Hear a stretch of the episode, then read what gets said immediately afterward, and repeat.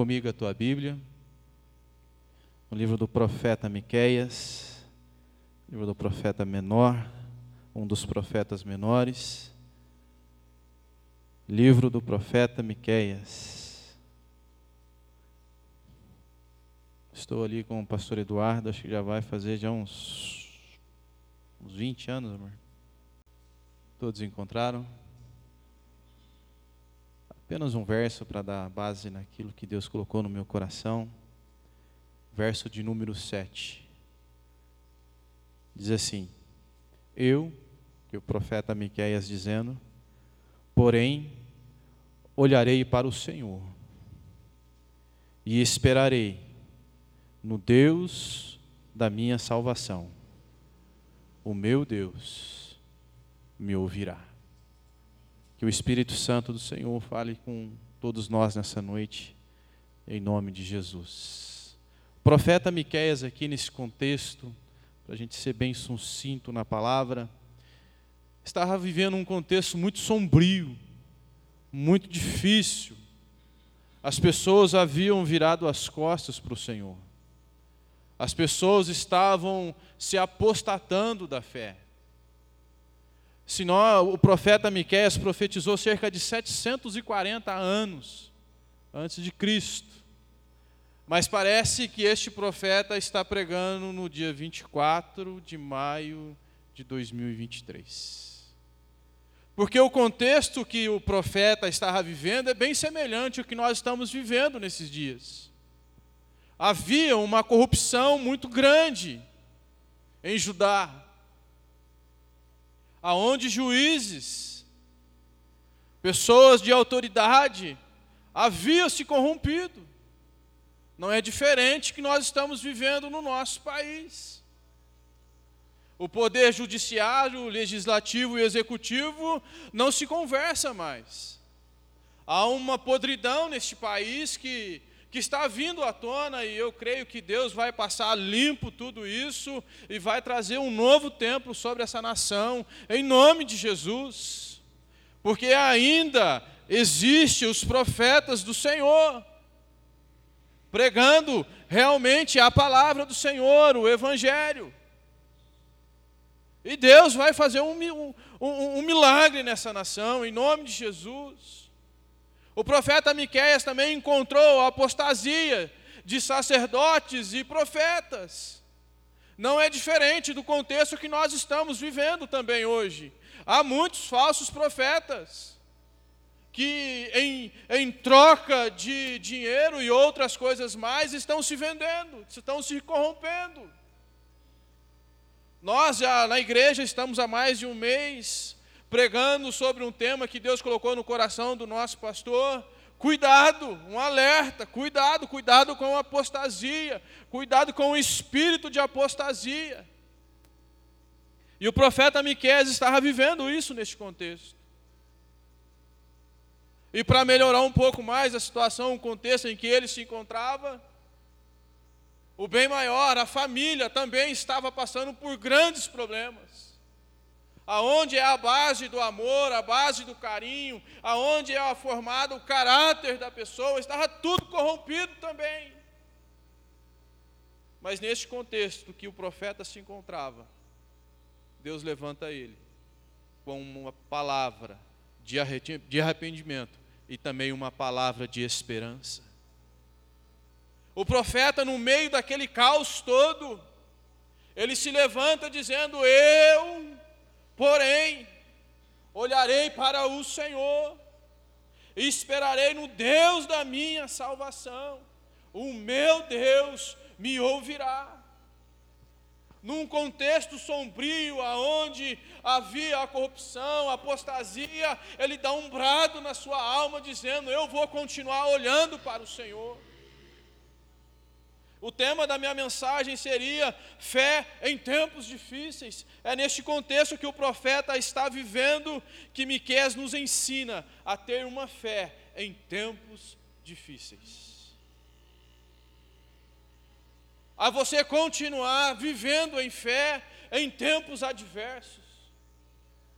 E ele começa dizendo no versículo número 7: Eu, porém, olharei para o Senhor. A fé nos faz olhar para Deus e não para as circunstâncias. A fé nos faz fixar os nossos olhos em Cristo Jesus. Ele é o nosso alvo. Os, a, a, nossa fé no meio de, de tempos difíceis, sombrio, aonde o profeta se encontrava, ele disse: Eu vou continuar olhando para o Senhor. Eu não sei o que você está enfrentando, mas eu quero te dizer nessa noite: continue olhando para o Senhor Jesus, Ele é o autor e consumador da nossa fé. É impressionante que é, é, eu tenho aprendido a pregar em séries com o nosso mestre, entendeu? Meu irmão, é fantástico, Deus, Deus te abençoe. Olha, nos ajuda muito. O pastor Eduardo pegou uns dias de férias e ali eu preguei uns, umas quatro ou cinco mensagens, uma seguida da outra, e eu preguei sobre os milagres de Jesus. É impressionante quando você olha os milagres de Jesus, é tão simples, meu irmão, como Jesus é tão simples. E, e, grande parte dos milagres que pessoas receberam, intrinsecamente no texto estava dizendo: não olhe a circunstância. Vamos olhar a mulher com fluxo de sangue. Se ela olhasse para ela, debilitada, frágil, ela jamais iria enfrentar aquela multidão, mas ela é, mas ela decidiu, num ato de fé, a não olhar a circunstância, a não olhar a sua deficiência, a sua fraqueza, a sua anemia, por ter perdido muito sangue, mas ela decidiu dar um passo de fé e ir até Jesus. Ela não olhou a circunstância, ela não olhou aquilo que poderia pará-la. Muitas vezes a circunstância tem o poder de nos parar, mas irmãos, em nome de Jesus, se você continuar olhando para o Autor e Consumador da sua fé, você vai continuar prosseguindo em fé, em nome de Jesus. Você sabe que um dia, esses dias, eu estava é, é, lendo algumas reportagens e um autor estava dizendo assim: que no meio das nossas é, é, é, é, dificuldades, no meio das nossas lutas, os nossos problemas, ele está falando: se você colocar os seus olhos, você focar nos seus problemas, a nossa mente se torna uma mente infrutífera. E muitas vezes deixamos de ouvir a voz de Deus, deixamos de contemplar aquilo que Deus está fazendo, aquilo que Deus está falando, porque a nossa mente, o nosso coração está fixado nos problemas. Então, nessa noite, irmão, tira os seus olhos da circunstância e coloca os teus olhos naquele que tem o poder sobre elas. Em nome de Jesus. Nosso Deus é poderoso para fazer muito mais do que pedimos ou do que pensamos. Me lembro que, eu não sei porque Deus está trazendo isso agora à minha memória, ela estava 2019, 2021, período Covid, tempos difíceis, irmãos. O pastor César é, é, acompanhou um pouquinho do que eu passei. Tempos difíceis. Minha sogra internou, eu com Covid, ela, minha esposa também pegou Covid. E ela é, é, é, caiu um pouco mais, ela começou a ter falta de ar. E eu tive que levar ela para o hospital. Ela falou assim: ah, me leva para o UPA do São José, porque lá eu fui bem atendido. Ela já havia passado lá, então levei ela lá. Só que cheguei lá, irmãos do céu, você olha, está entupetado de gente. Aí você entra naquele desespero todo, fala assim: ela está com falta de ar, está perdendo, e assim, assado, as pessoas vêm, pega ela, leva ela para dentro. Aí o, o, o, segurança na porta vem e fala para mim, amigo, ela só vai ser atendida amanhã. Se você está de carro, vai para outro lugar. Eu falei, Senhor, peguei o carro, coloquei lá no carro e parti lá para o samaritano. Cheguei na porta do samaritano do mesmo jeito, entupetado de gente na porta. Eu me lembro como se fosse hoje, tinha duas ambulâncias paradas e outra chegando. Eu olhei aquela porta cheia, as circunstâncias nos faz olhar, não tem mais jeito, acabou, o que, que eu vou fazer? Se eu deixar ela aqui até atendê-la, ela não vai aguentar. Senhor, o que, que eu faço? Retornei o carro, meu irmão, deu um branco. Sabe como dá aquele. Parei, eu não sei aonde eu parei, veio um grito na minha alma, não, não verbalizei para não deixá-la preocupada, mas na minha alma eu disse: Senhor, aonde eu levo a minha esposa? Falei, vou levar lá para atrás da Unicamp, esqueci o nome do hospital. Centro médico. Na metade do caminho veio a voz do Espírito Santo. Leva para o irmãos penteado. Eu falei, irmãos penteado? Não. Nunca ouvi falar direito. E aquela voz foi insistindo no meu coração e eu decidi entrar então no Irmãos Penteado. Irmão, no auge da pandemia, eu entrei no PS do Irmãos Penteado para dizer que não tinha ninguém, tinha uma pessoa na frente Sabe o que eu estou querendo dizer para você com isso, irmãos? quando a gente está com o olho fixado somente nas lutas, nos problemas, na circunstância, nós deixamos de ouvir a voz do Espírito Santo. Sabe que Deus fala para mim e para você nessa noite? Coloque os seus olhos nele e ouça a voz do Espírito Santo te guiando, em nome de Jesus. Ele está conosco. Continue olhando para Ele. Eu não sei o que você está passando ou vivendo, mas o Senhor é contigo, Ele não te abandonou. Ele continua, o profeta continua dizendo: Eu, porém, olharei para o Senhor e esperarei, e, e esperarei no Deus da minha, no Deus da minha salvação. A fé nos faz esperar, não em soluções humanas. O profeta, olhando aquele contexto em que ele estava dizendo: Eu não posso esperar nada de uma autoridade, mas eu faço, uma, tomo uma decisão, eu vou esperar pelo Senhor. Como é difícil esse negócio de esperar. Você gosta de esperar, irmão? Ninguém gosta de esperar. Mas o Senhor fala para mim nessa noite: espera, espera pelo Senhor, tem de bom ânimo. Eu não sei o que você enfrenta, mas o Senhor diz: tem de bom ânimo, espera pelo Senhor, é Ele que vem em teu socorro, é Ele que sabe o que você precisa. Esperar, ah, meu irmão, nós somos ruins nesse negócio, nós estamos escravos irmão, vai vendo. Nós somos escravos, irmãos, do relógio. Nós somos escravos do tempo. Nós temos hora para picar o cartão, nós temos horas para sair, nós temos horas para entregar isso, nós temos hora para fazer aquilo, tudo nós temos hora, ou seja, nós estamos escravos do tempo, mas quando o Senhor fala, espera pelo Senhor, sabe por quê? Ele não está escravo do tempo, o Deus que nós servimos é um Deus atemporal, ele não está limitado ao tempo, irmão, o tempo é condicionado a Ele, Ele faz o tempo. Se Ele diz para esperar, espera, porque Ele tem o um controle sobre tudo. Espera pelo Senhor. O tempo do Senhor é Cronos, é o tempo perfeito. Cronos não, é Kairos. Cronos é o tempo que nós vivemos, é o tempo que, que nos escraviza. Mas o Kairos é o tempo de Deus, é o tempo perfeito.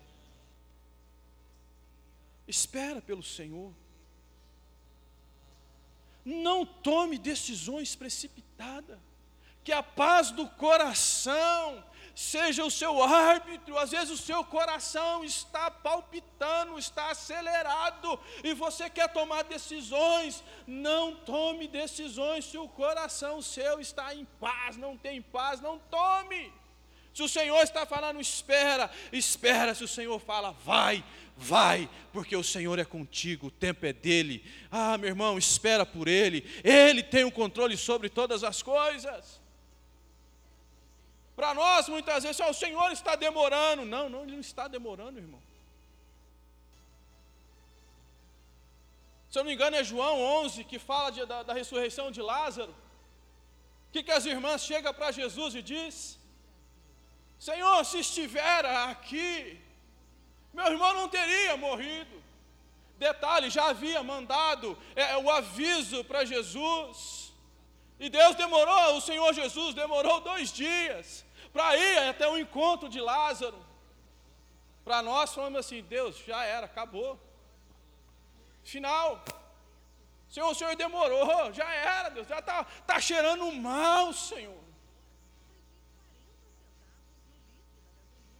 O tempo é de Deus, o agir é dele. Ele não está escravo ao tempo. Ele chega diante do túmulo de Lázaro e vem: Lázaro, vem para fora. Senhor, já cheira mal. Deus não tem problema com isso. Deus ele age na hora certa, no momento certo. Deus não demora, ele chega na hora. Nós que somos apressadinhos. Nós queremos tudo para ontem. Para daqui a pouco não dá mais. Somos a geração micro-ondas. E muitas vezes Deus trabalha no esperar. Se Deus está fazendo te esperar, é porque Ele está trabalhando na sua vida, te preparando para o milagre. Ele repreende o filho que ama. Então, aguenta aí, irmão, aguenta firme. Eu sei que não é fácil esse negócio de esperar. Mas Deus nos ajuda. O Espírito Santo nos dá força. Em nome de Jesus. E para concluir, verso de número 7, ele continua dizendo: Eu, porém, olharei para o Senhor e esperarei no Deus da minha salvação. O meu Deus me ouvirá. Fé, a fé nos dá a certeza de que Deus ouve o nosso clamor. Deus está ouvindo o seu clamor, irmão. Se a resposta não veio, é porque não chegou o tempo. mas os, os ouvidos do Senhor estão inclinados à tua oração. Pastor, mas já faz tantos anos que eu estou orando. Continue. Não desista. Eu me lembro da irmã Emília, lá da igreja Nazareno Bethesda. Hoje ela não está mais lá. Como a gente orava pelo esposo dela como juntava eu, juntava ela, juntava seus filhos, seu filho e sua filha, e orávamos pelo João. E orávamos pelo João. De ora pelo João, ora pelo João, ora pelo João. E a gente ora pelo João, e ora pelo João, e ora pelo João. Aquela irmã já orava pelo João para mais de 10 anos. E ela agarrada ali na oração, orando pelo João, seu esposo. Um belo de um dia, o seu esposo saiu para trabalhar. Pegou a sua moto, colocou o capacete, todo o aparelhamento. E ele saiu para trabalhar, ele sofreu um acidente, bateu a cabeça. Foi para a UTI. Ficou em coma. Muitos dias. Aí você poderia dizer: Senhor, eu estou orando há mais de 10 anos, agora quando o Senhor vai responder, responde desse jeito. E ela continuou clamando. O esposo na UTI e ela orando. Um belo dia o esposo dela acorda. Glória a Deus, aleluia! Meu esposo voltou. Eu acho que eu estou falando alto. Meu esposo voltou. O esposo volta. mas não reconhece a sua esposa e não reconhece os seus filhos. E ela continua orando. O esposo tem alta, vai para casa e ela vai dormir do lado de um estranho agora. Dormiu do lado do esposo durante anos, agora ela está um lado de um homem que ela conhece, mas o homem que está do lado dela não a conhece mais.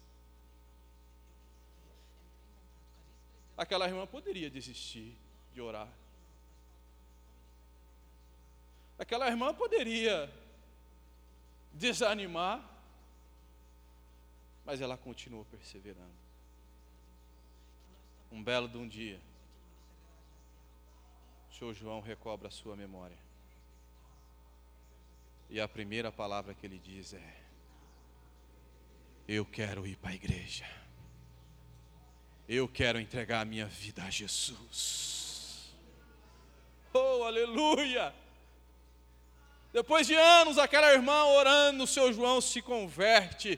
E até, até uns dias, uns tempos, uns anos atrás, que eu fiquei sabendo o testemunho dele, de dez palavras que ele fala, nove é de Jesus, irmão. Continue orando, Deus está no controle de todas as coisas, mesmo que para nós esteja saindo do controle, mas de Deus jamais sai do controle. Porque se a gente está orando por essa nação, nós oramos por essa nação, totalmente fora do controle nosso, dos governante, mas não está fora do controle de Deus. A sua vida não está fora do controle de Deus. A sua família não está fora do controle de Deus. Continue orando, continue orando pelo seu filho, pela sua filha. Em nome de Jesus. Ore pelos pequeninos. Cubra eles de oração. Os nossos filhos serão instrumentos de Deus na casa dele, em nome de Jesus. Os nossos filhos não serão instrumentos de Satanás, não, irmão. Os nossos filhos serão instrumento para a glória e louvor do nome dEle. Serão ministros da palavra, serão pastores, ministros de louvores, vão tocar no altar, vão ministrar na casa de Deus em nome de Jesus. Continue orando por ele. Continue orando por ela. Este quem vos fala é fruto de oração da sua mãe. Eu nasci num lar evangélico, mas depois de uns anos, ali pela juventude, eu saí. Meus pais eram toda a congregação e eu fui rodear pelo mundo. Mas enquanto eu saía, minha mãe ia orar. Sabe quando eu fiquei sabendo disso? Depois da minha conversão, sentado na frente de casa com meu pai meu pai me disse: você saía e a sua mãe ia para o quarto orar. E muitos livramentos que Deus trouxe, me deu, é porque tinha uma mulher orando pelo seu filho. Não desista da oração. Deus está te ouvindo. O inimigo muitas vezes quer colocar no seu ouvido no seu coração de que ele não está ouvindo. Ele está ouvindo sim, mas o tempo é dele. Amém? Em tempos difíceis, a fé nos faz olhar para o Senhor. Em tempos difíceis, a nossa fé nos faz esperar no Senhor. Em tempos difíceis, a nossa fé nos dá certeza de que Ele nos ouve. Romanos 8, 18 diz: Porque para mim tenho por certo que as aflições do tempo presente não são para se comparar com a glória a se revelar em nós. O sofrimento um dia vai acabar, irmão. Sabe por quê? O nosso Senhor vai vir buscar a sua igreja lavada e remida no sangue do Cordeiro. O endereço da sua casa hoje é fictício aqui na terra. Seu endereço não é aqui. Você tem que ter um endereço aqui porque você tem que receber correspondência.